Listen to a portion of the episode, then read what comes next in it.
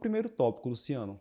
Quais são as opções terapêuticas que nós temos para pacientes com hipertireoidismo por doença de Graves. Você viu que Ícaro já falou, né? Seja com tionamida, seja com iodo radioativo, seja com cirurgia. As opções basicamente são essas três. A gente tem as drogas antiroidianas, são chamadas tionamidas, né? São inibidores da síntese de hormônio tiroidiano, né? Atuando todas aquelas etapas relacionadas à tiroperoxidase. A gente tem é, o iodo radioativo, que aí ele tem essa atividade para fazer imagem, né, por radiação gama, mas também tem atividade destrutiva. E aí, como a tireoide capta a maior parte, quase 99% do iodo, você pode usar o iodo radioativo para destruição da glândula, e a glândula está hipercaptante né, no Graves. Uh, e tem a cirurgia que, assim, já fica ali para uns casos mais selecionados, né? Mas, basicamente, essa dicotomia de iodo ou droga antiroidiana, né? Que aí a gente sabe, né? Tem alguns centros, né, aí, cara, que tu pode até comentar, que tem alguns centros que veem mais a parte de fazer droga como primeira opção, tem alguns centros que usam mais iodo como primeira opção. É, né? perfeito.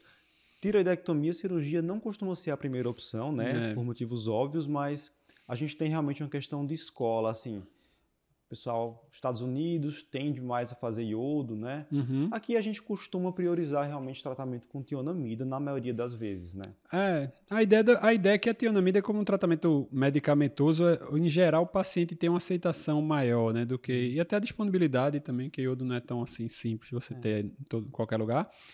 É, mas aí, assim, a taxa ali vai ficar em torno de 50%, né? Que vai conseguir ter uma remissão com droga. Alguns podem até ficar fazendo mais longo tratamento. Mas, assim, o iodo tem aquela história de que vai curar todo mundo, mas vai a cura do iodo é levar o hipotiroidismo, né? sim, né? Então sim, tem sim. sempre essa ideia de que vai ficar com medicação é, em longo prazo. Com né? a desvantagem do iodo de não ser recomendado quando a mulher tem uma programação ali de gestar nos próximos seis meses. Né? Isso, porque vai ter esse, esse efeito residual, até porque ainda está num período, às vezes até transicional, né? A maioria, logo no comecinho ali, um mês, um mês e pouco já está hipotiroideu, mas tem um, alguns pacientes que vão demorar um pouco mais, né? Perfeito. Bem, espero que você tenha gostado desse formato de vídeo mais curtinho. Se você gostou e quiser ver outros vídeos como esse, clica aqui nesse vídeo tem um formato parecido, o pessoal gostou bastante. E se você quiser conhecer, quiser assistir ao vídeo que deu origem a esse corte, né? Esse vídeo ele foi retirado de um outro maior, de um outro completo. Clica aqui à esquerda que você poderá conferir o nosso conteúdo completo.